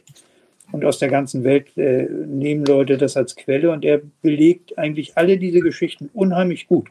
Die sind alle mit Originaldokumenten, mit, mit Links, mit nachvollziehbar belegt. Also man kann nachlesen, was es da alles da, wer das das erste Mal macht, der fällt vom Glauben, aber das kann ich mir gar nicht vorstellen, was es da alles gibt. Ja, äh, vielleicht jetzt äh, mitten im Interview. Ich sehe ja, wir haben über 60 Live-Zuschauer. Würde ich die Gelegenheit kurz nutzen, darauf hinzuweisen, liebe Leute, wir werden sicherlich in Zukunft noch mehr über Kuba berichten und auch andere Länder Lateinamerikas, der Welt und ja, auch auf Deutschland unseren Blick haben. Also abonniert diesen Kanal auf YouTube, äh, gibt uns ein Like auf Facebook, teilt die Videos und ja, folgt uns. Wir haben auch einen Patreon-Link, wo man spenden kann. Und ja, vielleicht äh, können wir nach dieser kleinen äh, Werbeeinlage von mir nochmal auf jetzt die ganz, ganz aktuelle Lage kommen. Wie hat sich das Leben in Kuba mit der Ankunft von Corona geändert, Volker? Also die, die, ich war jetzt äh, seit einigen Monaten nicht auf Kuba, habe aber von äh, Freunden, Bekannten, äh, Filmemacher hier aus Hamburg, äh, der, der Hans-Peter, der auch eine, äh, so eine, Petition mit anderen initiiert hat, der ist zurzeit gerade wieder da, ähm, Berichte bekommen. Ähm, es ist wirklich dramatisch. Also diese Maßnahmen, die Trump eingeleitet hat, der Druck auf andere Länder, die Skrupellosigkeit, mit der das Ganze passiert.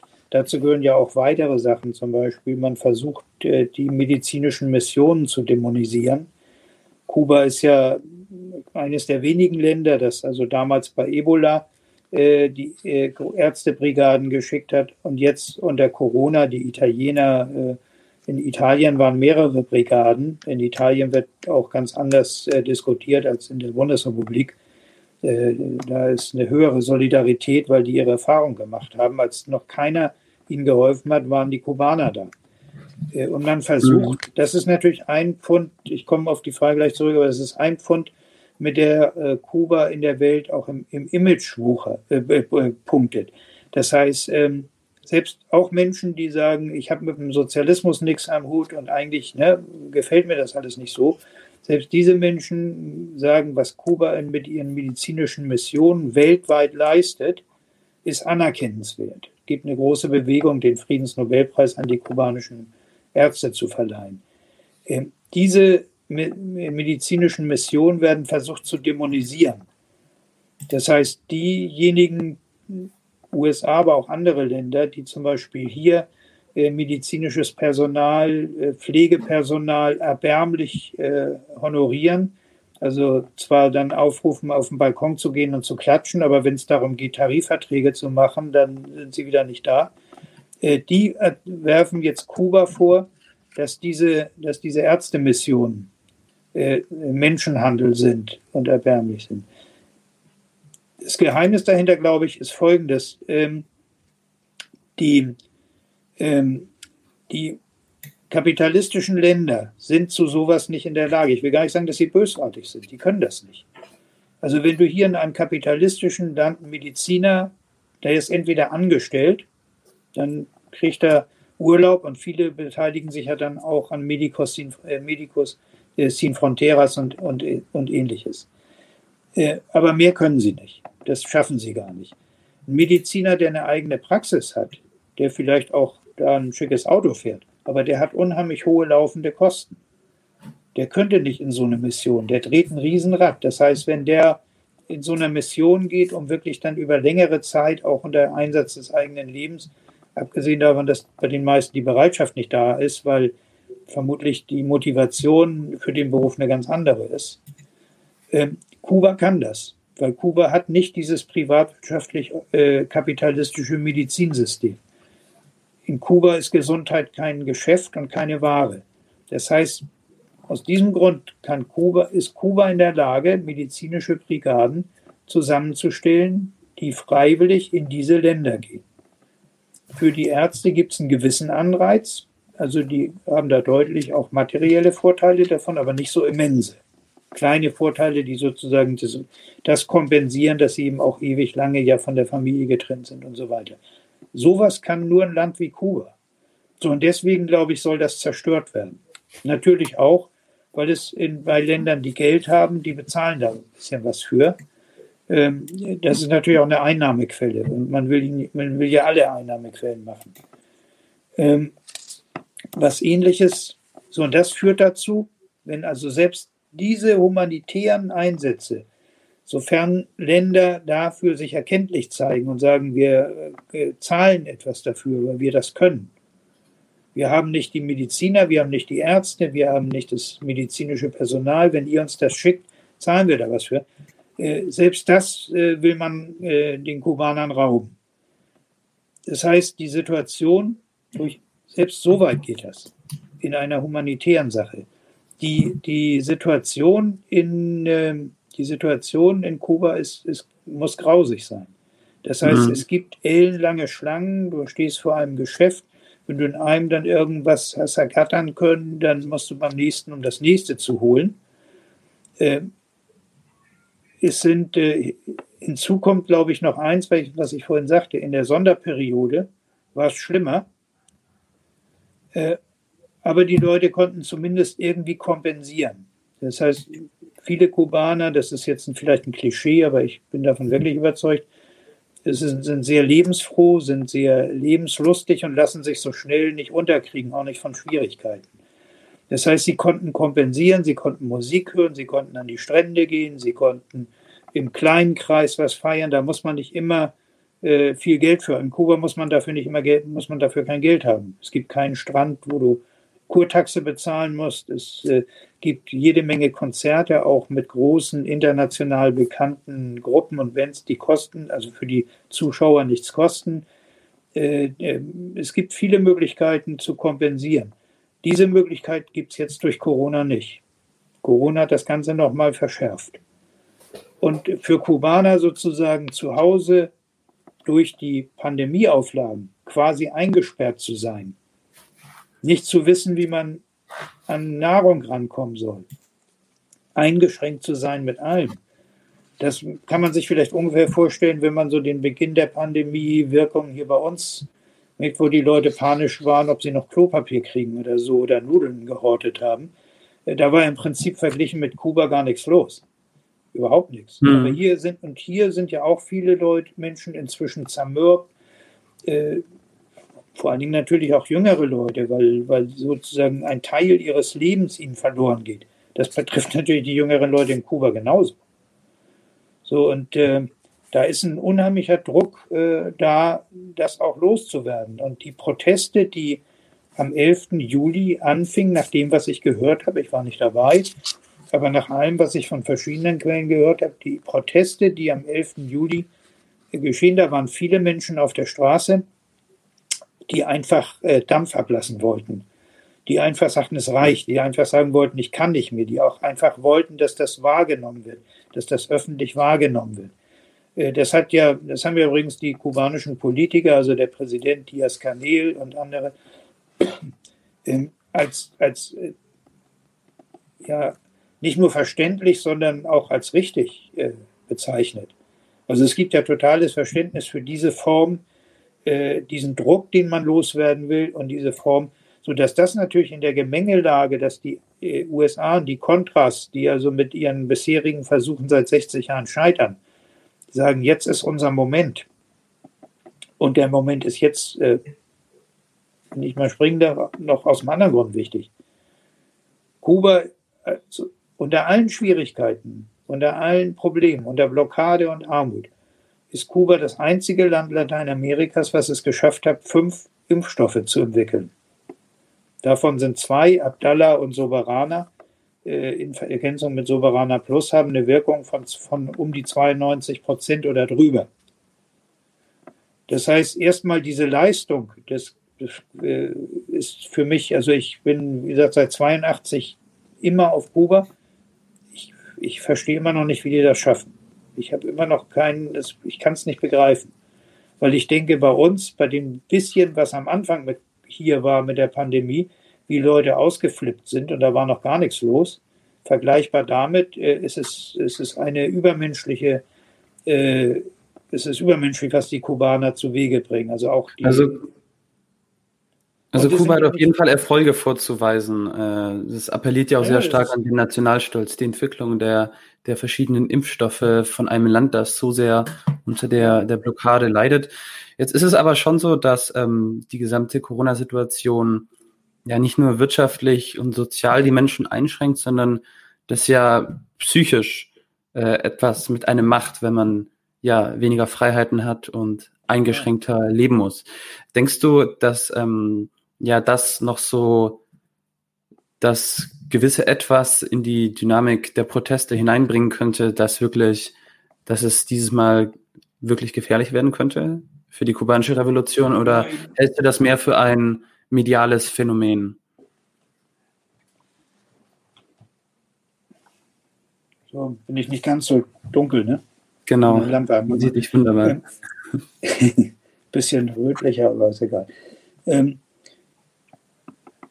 also was ich gehört habe, ich habe ich hab auch äh, über, eine, über eine äh, Kollegin, äh, die hat Gespräche geführt in Havanna mit, wir, es gibt ja dieses Tamara Bunke Projekt in Havanna, also mit Leuten, die da wohnen, auch mit Kubanern zusammen wohnen, mit jungen Kubanern, Kubanerinnen und Kubanern, ähm, die am Dienstag, Mittwoch am Telefon sagten, ja, bei den ersten Märschen, da waren wir auch noch draußen.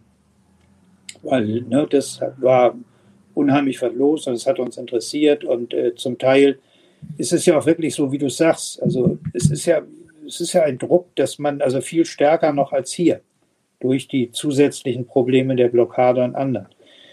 Ähm, mittlerweile, dann ist es ja passiert, dass diese äh, ersten Proteste komisch war ja nur, äh, dass die sozusagen an, soweit ich weiß, mindestens 14 Orten zeitgleich losgingen.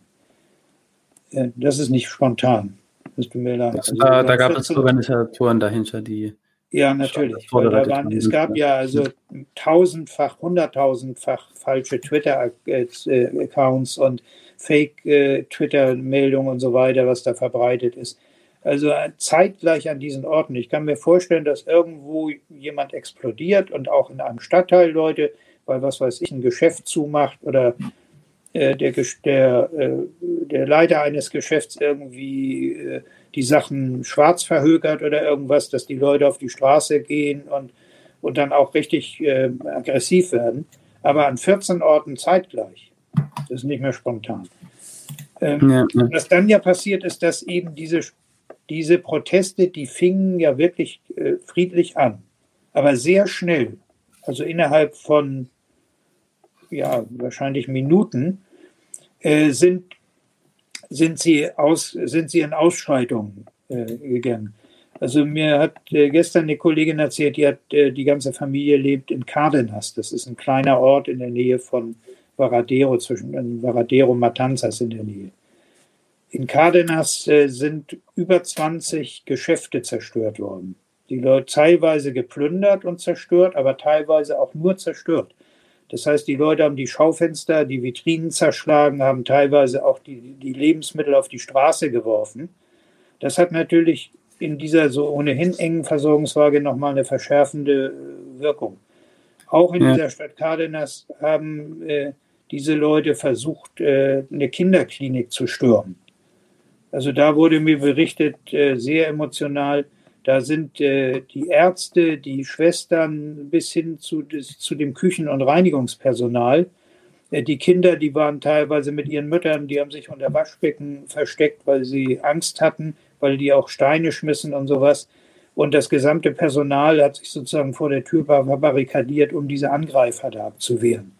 Die Polizei äh, hat sich sehr zurückgehalten da, weil sie einfach, wie Sie sagen, Angst hatten, dass das eskaliert und dass den Kindern was passiert. Deswegen ja. sagte der, wir mussten da sehr behutsam vorgehen, äh, um die Leute sozusagen erst, äh, erst klar zu machen, dass wir sie kriegen bevor sie dann tatsächlich vielleicht auch noch Feuer legen können oder so. Ja, das finde ich aber interessant jetzt, äh, was du erzählst ähm, mit den Fake News und auch mit dem sehr gewalttätigen Agieren äh, von Teilen der Protesten.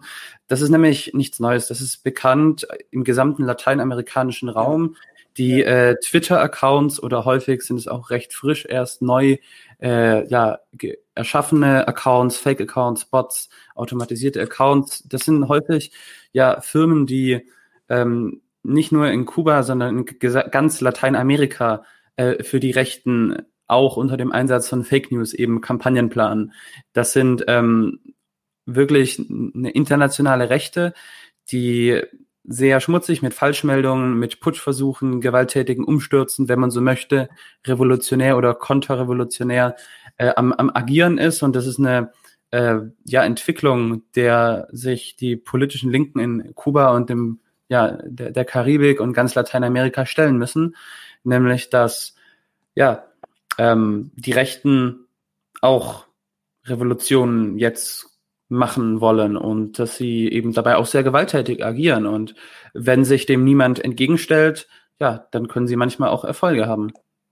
Vorübergehend zumindest. Ja, wie das, also es gibt in, im, im kubanischen Fernsehen äh, ist eine Mitteilung von einer Betroffenen, äh, wie das praktisch auch funktioniert, solche Geschichten. Äh, die in Kuba gibt es eine Möglichkeit, äh, den, das Handy jemandem aufzuladen.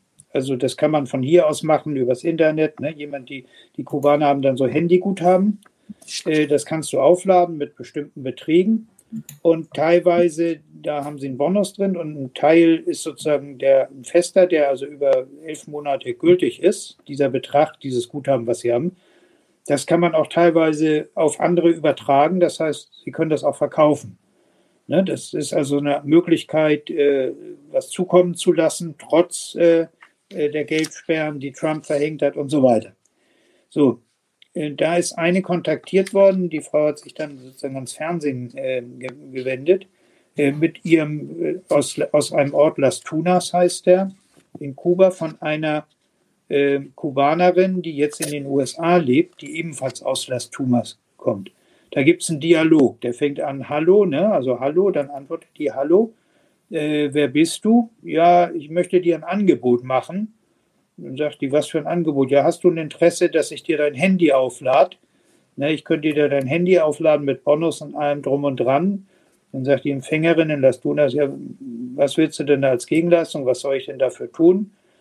Naja, sagt sie, äh, eine Möglichkeit zum Beispiel wäre für eine einfache Aufladung, dass du dir irgendwie eine Gesichtsverletzung zufügst, äh, davon Video anfertigst, äh, das im Internet postest und dann sagst, das war die Polizei.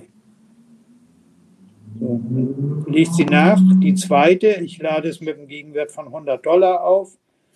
Äh, wenn du äh, einen Polizisten angreifst, äh, jemand das filmt und ihr das im Internet postet. Dann gibt es sozusagen äh, 100 Dollar. Und dann kam die dritte, 200 äh, Gegenwert von 200 Dollar äh, kann ich dir anbieten, wenn du ein Kind verletzt, dass äh, das davon auch ein Video anfertigst und behauptest, die Polizei hätte das Kind verletzt.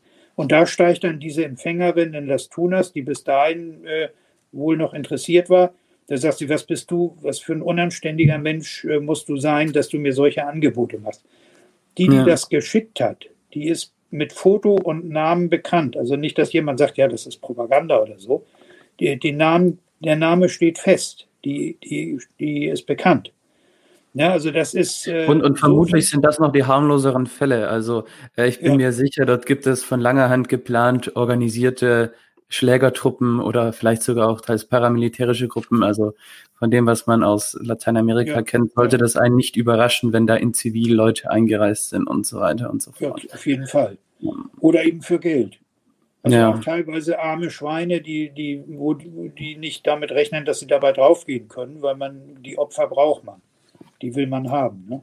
Aber zurück so zur sozialen Lage in, in, in ja. Kuba. Jetzt gerade ist das Land ja in einer tiefen Krise. Wir haben die, die Blockade, die Sanktionen. Vor kurzem hat die UN-Generalversammlung auch gegen ja, die äh, US-Sanktionen gestimmt, nur die USA und Israel haben dagegen gestimmt. Ähm, was denkst du, wie lange wird diese Krise Wirtschaft, äh, also diese Krise in Kuba, die Wirtschaft und das gesamte soziale Leben ja so stark betreffen und wann ist Licht am Ende des Tunnels? Wie lange wird es voraussichtlich brauchen, bis ein Großteil der Bevölkerung geimpft ist und es wirtschaftlich wieder vorangeht?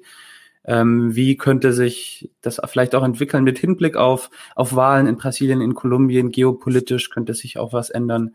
Ähm, was, was ist so deine Prognose für die Zukunft? Wie siehst du die, die Chancen für die Revolution? Ich meine, bald ist ja auch der äh, 26. Juli. Könnte da irgendetwas genau. passieren? Ja, im Prinzip hast du ja schon alles gesagt, weil genau, genau, so, äh, genau so ist es. Ähm, ich denke, dass dieser, dass jetzt im Moment, äh, also dass teilweise die Stimmung nach Protesten ist, ist klar, dass im Moment der Versuch unternommen wird, das so massiv zu forcieren und sozusagen auch so Bürgerkriegsszenarien zu inszenieren. Das wird ja von außen inszeniert, das ist mittlerweile klar. Warum im Moment? Weil eigentlich ist der Zeitpunkt dafür noch nicht gekommen. Äh, Kuba ist noch nicht in einem Zustand, wie es teilweise in Venezuela, Nicaragua, Bolivien oder so war, du bräuchtest ja einen Anlass. Ne? Du müsstest äh, eigentlich andersrum vorgehen. Du müsstest eigentlich, wie wir das kennen aus anderen lateinamerikanischen Ländern, irgendwie Leute bezahlen, dass sie eine Polizei, Polizisten angreifen, dass die Polizisten dann schießen äh, und dann machst du einen Volksaufstand drauf. Dieser Zeitpunkt ist dann irgendwie nicht gekommen. Warum jetzt diese Eile? Das, glaube ich, hängt mit dem zusammen, was du gesagt hast. Einmal diese fünf Impfstoffe. Die sind hochwirksam. Das wird von vielen Fachleuten, Experten, Medizinern, Weltgesundheitsorganisation anerkannt. Das ist bestätigt. Die Impfstoffe, die die Kubaner haben, die brauchen allerdings drei Impfungen, aber dann wirken sie zu über 92 Prozent, also nicht schlechter als, äh, nicht schlechter als äh, die, die hier, die hier äh, äh propagierten. Äh, sie rechnen damit, also nach Auskunft äh, des Gesundheitsministeriums in Kuba rechnen sie damit, ähm, dass äh, bis Ende August etwa 80 Prozent der Bevölkerung durchgeimpft sind. Oder ja. Also bis Ende des mhm. Jahres könnte es sein, dass sie so, was hier immer so heißt, Herdenimmunität, ich weiß gar nicht, ob das ein Begriff ist, den man benutzen kann, aber äh, dass sie diesen Zustand erreichen, dass also sozusagen ein großer Teil äh, der Menschen in Kuba geschützt ist. Das würde ja bedeuten, also einmal können dann Einschränkungen, Corona-Einschränkungen massiv fallen. Man wird das nicht so machen wie heute in England oder irgendwo anders, wo irgendwelche Spaßleute sagen, scheißegal, wie viel wir draufgehen. Ne? Hauptsache Party oder bei uns hier, wo ich das Gefühl habe, das hängt mit dem Bundestagswahltermin zusammen, dass die Leute sagen, völlig wurscht, ne? Äh, wir lockern alles, was zu lockern ist, weil die Wählerstimmen, die, die Älteren, die sind geimpft, die wählen uns dann aus Dankbarkeit für die Impfung und die Jüngeren, die wollen wir nicht vergrätzen, also mal lassen wir Party machen. Ähm, in Kuba wird das nicht passieren. Das, äh, können, das äh, ist ein anderes Gesundheitsdoktrin. Also um die Menschen zu schützen, steht vor allem anderen. Aber es kann eben sein bis Ende des Jahres, dass man da zu ganz vielen Möglichkeiten kommt, dass also einmal der Druck auch wieder etwas wird, weil die Menschen sich besser und mehr bewegen können. Das, dann werden ja auch, ich meine, diese Entwicklung der Impfstoffe und die Produktion von Impfstoffen und die, der, da ist zwar viel gespendet worden, aber die, die Substanzen dafür müssen ja auf dem Weltmarkt gekauft werden, die Rohstoffe. Das ist ja schweineteuer auch. Also das ist dann schon mal ein Teil, wo wieder, und zwar mit Devisen, da wo wieder Devisen frei werden, womit man dann also wieder Lebensmittel oder irgendwas anderes kaufen kann. Das heißt, im Prinzip wird es, äh, wird dieser Druck, wo der, wo der jetzt kurz vom Höhepunkt ist, wahrscheinlich etwas geringer werden.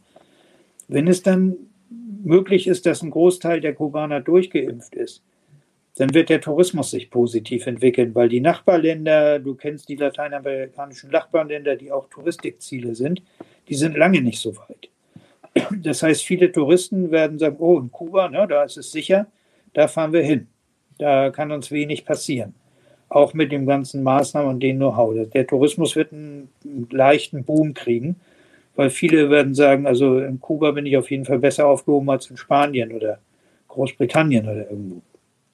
Hältst du dann erneute Terroranschläge wie in den 90ern für möglich? Sollte das fürchte ich. Also es wird, und es wird natürlich, wenn der, wenn der, wenn äh, das, äh, die Impfstoffe können sie ja auch vermarkten. Also sie werden Großteil, wie, wie es üblich ist, armen Ländern kostenlos zur Verfügung stellen, aber reiche Länder können dafür auch zahlen.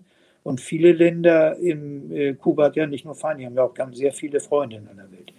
Äh, und Leute, die auch da offener sind. Also wird sozusagen der Druck, der im Moment da ist, perspektivisch eher abnehmen. Das glaube ich, dass deswegen der Punkt ist, jetzt muss ich Massenbewegung machen, jetzt muss ich zeigen, das Volk steht auf. Und wenn das alles nicht nützt, dann greift man wieder zum alten Mittel des Terrors. Das kennen wir ja auch. Hast du in Bolivien wahrscheinlich erlebt. Das ist aber in vielen anderen Ländern so. In Venezuela ist das äh, die Guarimbas und so weiter. Äh, in der Ukraine war das eine Methode. Das heißt, es werden bis hin, in Kuba gibt es nun keine militanten Faschisten im Land. Also ein paar, die werden dann eingeflogen von außen. Also so wie in der Ukraine, darauf kann man nicht bauen. Auch Venezuela hat noch viel mehr und durch die Grenze mit Kolumbien ist es leichter, das zu infiltrieren. Das ist in Kuba alles viel schwieriger. Aber man setzt darauf und man, ich sage ein, ein Satz noch dazu, diese Gewaltszenen, die provoziert werden, haben ja noch einen anderen Effekt. Was ich sagte, also selbst Leute, die kritisch oder skeptisch gegenüber äh, dem kubanischen System sind, konzidieren, dass die medizinischen Leistungen im internationalistischen Bereich der Kubaner vorbildlich sind. Das machen viele. Ähm, ein anderer Punkt ist, dass viele Menschen sagen, vorteilhaft finden, dass es in Kuba sicher ist dass in Kuba die Kinder auf den Straßen spielen können, dass die Besucher dort äh, sich sicher bewegen können. Das haben mir in Kuba viele Leute aus Mexiko oder Kolumbien gesagt. Hier kann ich auf der Straße laufen, äh, zu Hause in meinem Land kann ich das nicht. Das heißt, wenn man dieses Image auch mit zerstört, dann äh, zerstört man auch noch ein weiteres, das ist sicherlich ein Nebeneffekt, der sehr willkommen ist. Also fürchte ich, wenn das alles aber trotzdem nichts nützt, dann werden sie wieder zu terroristischen Maßnahmen greifen, dann werden sie wieder Anschläge auf Hotels und ähnliches machen. Kann man nur hoffen, wir haben einen Schluss, dass die kubanischen Sicherheitsbehörden äh, gut genug, bisher waren sie immer gut, gut genug sind, das sozusagen im Vorfeld äh, zu, zu erkennen und zu ersticken. Ja, Volker, wir haben jetzt schon recht lange miteinander gesprochen. Ähm, und ich bin mir sicher, wir konnten den Zuschauern ja schön Hintergrundwissen äh, zu Kuba von der Geschichte geben bis zur Gegenwart. Hast du noch etwas, was du ja der, der Zuschauerschaft zum Schluss mitgeben möchtest zu Kuba, zur Situation? Wie kann man helfen? Und worauf sollten wir achten, wenn wir in Deutschland über Kuba reden? Ähm, ja, das hat, ähm, das hat ähm, ein Augustin Lage, ein Mediziner, Immunologe, der Wissenschaftler, neulich gesagt, wir sollten sagen, dass die, wenn die Leute fragen, ähm, was passiert eigentlich in Kuba, äh, sollten wir sagen, also es geht eigentlich nicht darum, was in Kuba passiert, sondern was passiert in der Welt, was, was macht dieses kapitalistische System äh, mit uns allen in der Welt. Denn da bin ich fest von überzeugt. Ein Grund, äh, dass es jetzt besonders stark darum geht, Kuba zu beseitigen, ist, weil es ein alternatives Modell ist. noch stärker als die anderen äh, progressiven Regierungen in Lateinamerika, weil die sind ja alle noch im kapitalistischen System eingebunden, mehr oder weniger. Kuba hat ein alternatives Modell. Und wenn die Folgen der Pandemie, die zu, nach, bin ich ziemlich sicher, zu enormen Verwerfungen in der gesamten äh, global führen werden und die sozusagen die Brutalität dieses kapitalistischen Systems in einer Form äh, offenbar, offenbarlegen werden, dass viele Menschen äh, tatsächlich anfangen, äh, sich auch wehren zu wollen, weil sie es einfach nicht mehr und auch wehren müssen, weil sie es nicht ertragen können. Ja, deswegen denke ich aus eigenem, durchaus auch aus eigenem Interesse, nicht, mein Appell ist sozusagen nicht seid nett zu Kuba, sondern seien wir nett zu uns selbst und äh, analysieren wir, was dieses kapitalistische System mit uns allen macht. Und äh, da ist es eigentlich nur dann logisch, wenn einer sozusagen als erster ausgeguckt wird, an dem Exempel statuiert werden soll, damit die anderen nicht auf dumme Gedanken kommen, dann ist es im eigenen Interesse dafür, dazu beizutragen oder zu helfen, dass dieses nicht gelingt. Das heißt, Fake News entgegentreten, fragen, warum machen sie es nicht? Die großen Medien bei uns, denk mal Tagesschau, Spiegel, die haben fast täglich berichtet, äh, als die ersten Proteste waren. Äh, teilweise mit gefälschten, wie mit diesen gefälschten Fotos, in dem sie behaupten, es gebe Tausende von Verhafteten, es gebe äh, natürlich gibt es Verhaftete, wenn es Anschläge gibt, wenn Leute ein Krankenhaus angreifen, will man die nicht verhaften. Die muss man verhaften, um die Menschen zu schützen. Aber Tausende äh, ähm, ähm solche Fake News über das zum Beispiel am vergangenen äh, Sonntag in Kuba Hunderttausende für die Revolution demonstriert haben, dass Hunderttausende am Mal, über Hunderttausende am Malikon demonstriert haben, mit Maske und Abstand, aber Hunderttausende am Malikon demonstriert haben für die Verteidigung ihrer Errungenschaften, Unabhängigkeit, Solidarität, Würde. Und im ganzen Land. Das berichten die hiesigen Medien nicht. Und das heißt, da ja, versuchen soweit es geht. Ihr habt ja vielen Dank. Ich hoffe, mit, dieser, mit diesem Podcast da jetzt ein Stück auch mit zu beigetragen. Und, das hoffen wir auch.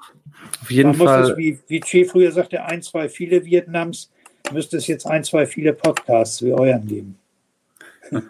Das, das ist ein Motto, das ist ein Spruch, äh, das nehmen wir uns zu Herzen. Und ja, von meiner Seite und 99 zu 1, dem gesamten Team, vielen Dank für deine Zeit und Expertise. Äh, ich bin mir sicher, wir können in Zukunft nochmal über Kuba sprechen, wenn es aktuell ist. Genau. Dankeschön. Danke dir und allen anderen.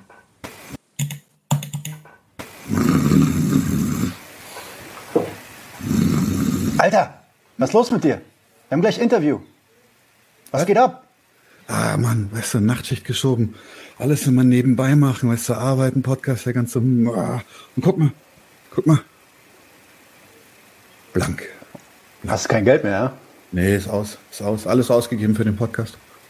Ich habe da eine Idee. Echt? Schieß los. Patreon.